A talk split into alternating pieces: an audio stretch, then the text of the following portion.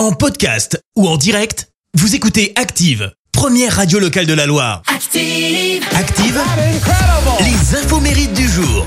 Nous sommes le vendredi 28 janvier. Bon réveil à tous. On fête les Thomas d'Aquin ce matin. Côté anniversaire, le chanteur colombien Maluma vient d'avoir 28 ans. Egoísta.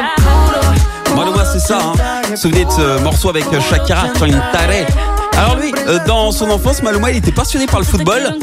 Il avait tenté une euh, carrière de football pro, mais euh, il avait une autre passion, la musique. Et aujourd'hui, eh ben, il est au reggaeton, ce qu'est Michael Jackson à la pop. hein. Le King, chez lui, en Colombie, c'est juste une méga star. Et un featuring avec lui, bah, derrière, c'est c'est vraiment le succès. Gims l'avait bien compris avec ce titre. Oh la sénorita, dis-moi si tu penses qu'on s'est tout dit. Plus de 300 millions de vues.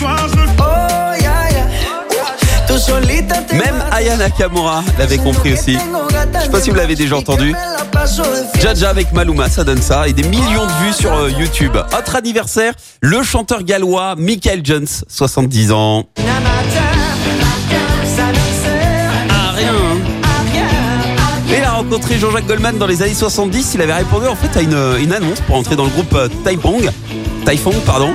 Et pour le, pour le remplacer en fait lors d'une tournée. Et puis ensuite il, se- il est resté dans le groupe et il a eu un vrai coup de foudre musical avec Gigi.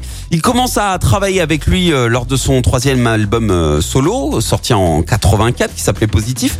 Et ils ne se quitteront plus. Et en 85, eh ben, Michael euh, coécrit les paroles de la chanson Je te donne. Et en duo avec Jean-Jacques, euh, véritable tube. hein. Numéro 1 du top euh, 50 durant 8 semaines.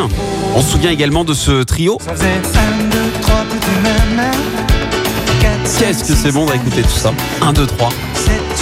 Et en 2004, eh ben, Jean-Jacques Goldman arrête le trio et derrière, bah, Michael Jones euh, reçoit un appel d'Endemol, figurez-vous, pour lui proposer de participer à la, à la Starac. Euh, alors, le truc, c'est que euh, il s'est lancé en pensant sincèrement aider les, futurs artistes et il raconte que le travail musical était complètement bâclé et que la nouvelle star était de bien, mais alors de bien meilleure qualité.